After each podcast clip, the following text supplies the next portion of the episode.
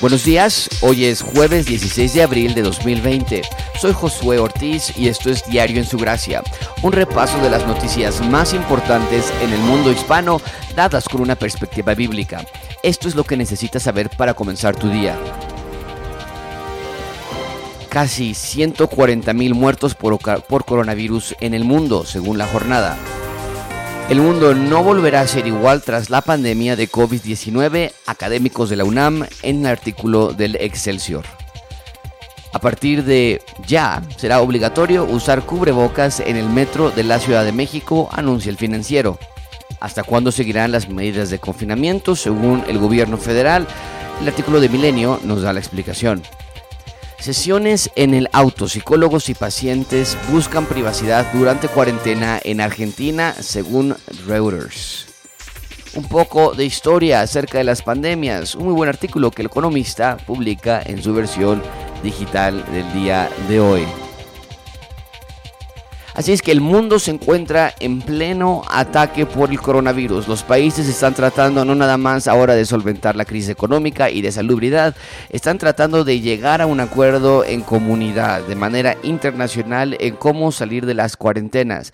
Sin embargo, en México estamos en plena cúspide del pico, de lo que llaman en la curva del ataque del coronavirus. Casi 140 mil muertos por coronavirus en el mundo.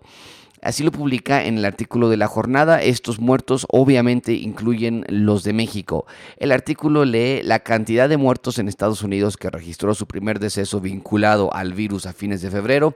Asciende ya a 30.985. El país registró 639.664 contagios y las autoridades consideran que 52.738 personas han sido sanadas o han sanado después de haber contraído el virus. Después de Estados Unidos, los países más afectados son Italia con 21 mil muertos, eh, 21.645 muertos y, y 165 mil casos en Italia. España, 19.130 muertos. Francia, 17.167 muertos. Y Reino Unido con 12.868 muertos. Estados Unidos, por mucho, por mucho, va liderando el, el recuento de personas que desgraciadamente han fallecido ante esta pandemia. China, que fue donde el epicentro se originó a finales de diciembre, tiene un total de 82.341 personas contagiadas y 3.342 personas murieron. El jueves a las 11 horas eh, de la, del tiempo de la montaña, con, el, contexto de este periódico, eh, Europa habían ya fallecido 90 mil personas, en Estados Unidos y Canadá un poco más de 30 mil, en Asia 5 mil, en Medio Oriente 5 mil, también América Latina y el Caribe se mantiene una de las regiones con menos eh, fallecimientos, con 3.669 fallecimientos. África, el continente africano, solamente tiene 910 fallecimientos y Oceanía 79. Este balance fue realizado utilizando los datos de las autoridades nacionales recopilados por las oficinas y con información de la Organización Mundial de la Salud.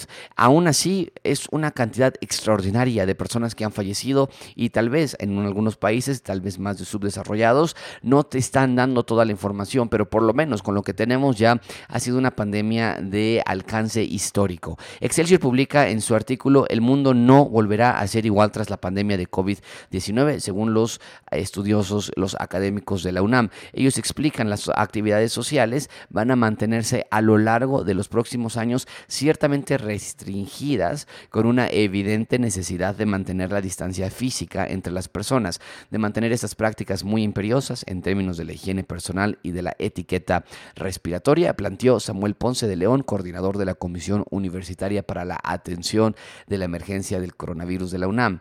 Ellos piensan el mundo como lo hemos conocido hasta hoy ya no será igual y los seres humanos están aprendiendo la fragilidad. Constantemente en los artículos que estamos presentando aquí en Diario en su Gracia se está hablando de la fragilidad del ser humano y en un minuto vamos a platicar un poquito más con un artículo del país acerca de estas clases de fragilidades donde se nota y no nada más nosotros como creyentes que ya veníamos diciéndolo desde hace mucho tiempo lo podemos ver el mundo entero la sociedad los académicos están haciendo están aventando una alarma muy seria con respecto a la fragilidad del ser humano. El financiero publica hoy será obligatorio usar cubrebocas en el metro de la Ciudad de México. El artículo dice el sistema de transporte colectivo metro anunció este miércoles que a partir del 17 de abril, o sea, mañana, será obligatorio usar cubrebocas en sus instalaciones. Esto es con preparativos hacia la fase 3, que ya estamos a día, según las autoridades federales y de salubridad. El, uso obligatorio del cubrebocas al viajar en el transporte colectivo se suma a las medidas de higiene que se deben mantener al viajar por la red, como son el empleo de gel antibacterial con base de alcohol, cubrirse con el ángulo interno del brazo al estornudar o toser, evitar tocarse la cara, la nariz, la boca y los ojos después de haberse sujetado de las estructuras metálicas como pasamanos, así como lavarse las manos con agua y con jabón tras haber viajado en el metro. En el metro. Además, señaló que se darán un millón de cubrebocas en Pantitlán. El sistema de transporte colectivo llevará a cabo la distribución gratuita de un millón de cubrebocas en la, estación Pantitlán de las líneas A y 9, las cuales son de mayor tránsito de usuarios en este conjunto en el que convergen en total cuatro líneas. La Secretaría de Salud confirmó el martes que ya son 406 las personas fallecidas por el nuevo coronavirus SARS-CoV-2, que es el que provoca el COVID-19 en México. Además, los casos confirmados ascendieron ya a 5.399. Con respecto a este tema, ¿cuánto tiempo más se va a extender estos, estos momentos de confinamiento? Hoy en la eh, este, conferencia de prensa del presidente de la República se respondió esta pregunta. Al plantear un panorama, leo el artículo de Milenio, al plantear un panorama general de la pandemia del COVID-19 en México y al hacer notar que no en todo el país hay, hay casos de infectados ni la misma intensidad de transmisión del virus, el subsecretario de Salud hizo cinco recomendaciones para continuar con la estrategia de mitigación que aún no son disposiciones obligatorias hasta que sean anunciadas formalmente. Uno, mantener la jornada nacional de sana distancia hasta el 30 de mayo asegurar la adecuada implementación y cumplimiento de las medidas de seguridad sanitaria regionalizar la, eh, un segundito, regionalizar la intensidad de medidas de mitigación, segmentar la movilidad en el territorio nacional, es decir, van a, probablemente se va a prohibir o se va a limitar de alguna manera el estar saliendo de un estado a otro y mantener después del 30 de mayo la protección a grupos de con, con mayor riesgo de complicarse y fallecer a causa de la enfermedad. Entonces, ahí lo tienen, hasta el 30 de mayo se están dando de manera, en este momento, de manera de recomendación. No es obligatorio aún, pero si esto continúa en las proyecciones que muchos científicos han marcado, muy, probable, muy probablemente esto se convertirá en algo obligatorio, por lo menos hasta el 30 de mayo. Hay un mes y medio más con medidas de confinamiento y sana distancia. Con estas medidas se ve muy complicado que regresemos a la normalidad, a la escuela y demás, hasta ya no más del 30 de mayo. Estamos hablando ya a principios de junio.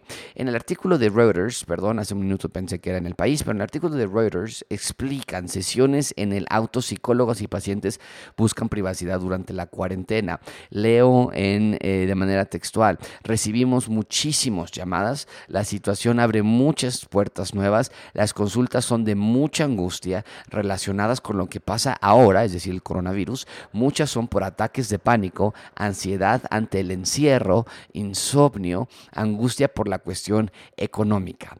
El mayor objetivo de esta contención es que la gente no vaya a atenderse a las guardias de hospitales para evitar sobrecargas del sistema de salud. En este momento, muchos son médicos que piensan que tienen coronavirus. La psicoanalista están haciendo una, una entrevista a Claudia Borenstein y ella dice, la psicoanalista destacó la enorme oferta de, de profesionales dispuestos a ayudar, que se consideran un ejército de reserva para contener a los médicos y a todo tipo de pacientes cuando llegue el pico del virus que el gobierno estima para mayo y cuando pase la emergencia y haya que elaborar lo ocurrido. En, la, medio de la pandemia global que ha dejado unos 2 millones de casos confirmados y 120 mil muertos en todo el mundo, bueno, ya se, se actualizó esta cifra más de 140 mil o cerca de 140 mil, como acabo de leer hace un minuto.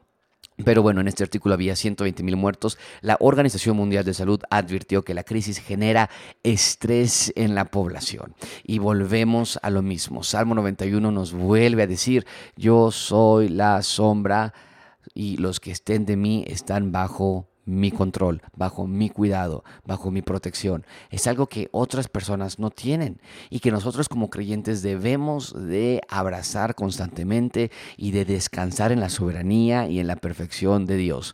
Y por último, en un artículo del Economista se da una, en, en una columna de Manuel Ajenjo, él explica un poco de historia en torno a las pandemias. Algunos de nosotros tal vez no sabíamos que estas pandemias no son algo nuevo. Él escribe, en la vida de Hipócrates, Hipócrates. vivió del año 460 a 330 a.C., cuando Atenas era gobernada por Pericles. Eh, él, fue un, el, Hipócrates fue el estadista que comenzó las ciencias y las artes, eh, ordenó la edificación de, de la Acrópolis, del Partenón, y allí se desató en plena guerra del Peloponeso una terrible epidemia que fue llamada la síndrome de Tucídides Tucídides, por ser este historiador quien hizo la crónica de la enfermedad que mató a más de 30.000 personas, entre ellas, entre ellas el propio Pericles, el gobernador. Ya en la era cristiana, una pandemia afectó a Constantinopla y otras partes de Europa, Asia y África en los años 541-543, dos a o tres años de pandemia, cuando se advirtió a la población que se quedaran en casa y hasta el 750, cuando ya no había casas. Se estima que este pertinaz mal mermó a la cuarta parte de la población mundial del siglo VI.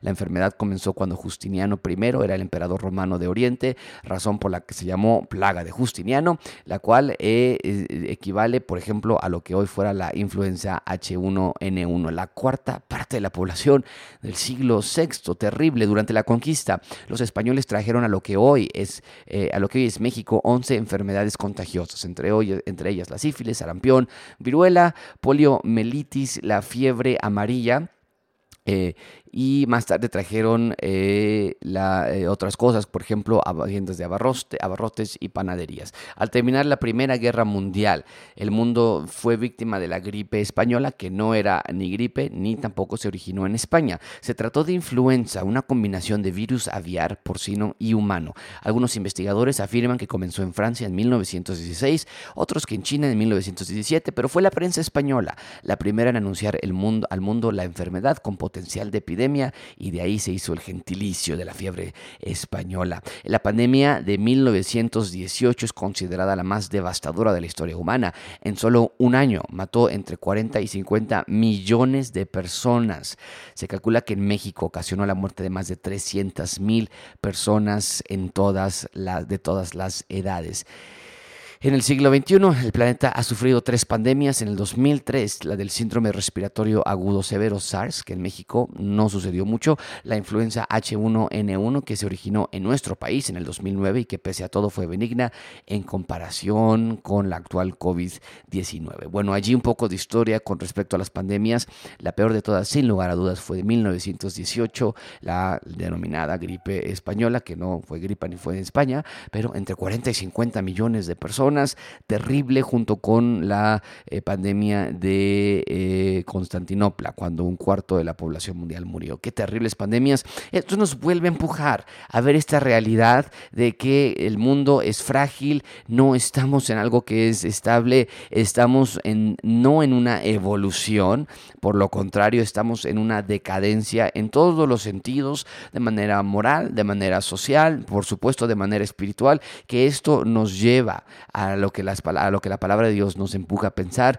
Va a llegar los momentos en que la gente no va a tener interés, las cosas se van a poner muy complicadas, la gente va a tener un deseo de no creer en Dios, un rechazo comunal de Dios y eso es exactamente lo que estamos viviendo en estos momentos. Es momento de reflexionar. ¿En dónde estás tú parado? ¿En dónde está tu fe? ¿En dónde has puesto tu creencia, tu vida? ¿En qué la estás gastando? ¿Tu dinero, tu tiempo, tu esfuerzo, tus días? Es un buen momento de reflexionar que Dios viene pronto y que tenemos que andar de día, no como de noche, redimiendo bien el tiempo, porque los días son malos. Esto es todo por hoy. Nos vemos en el episodio del día de mañana.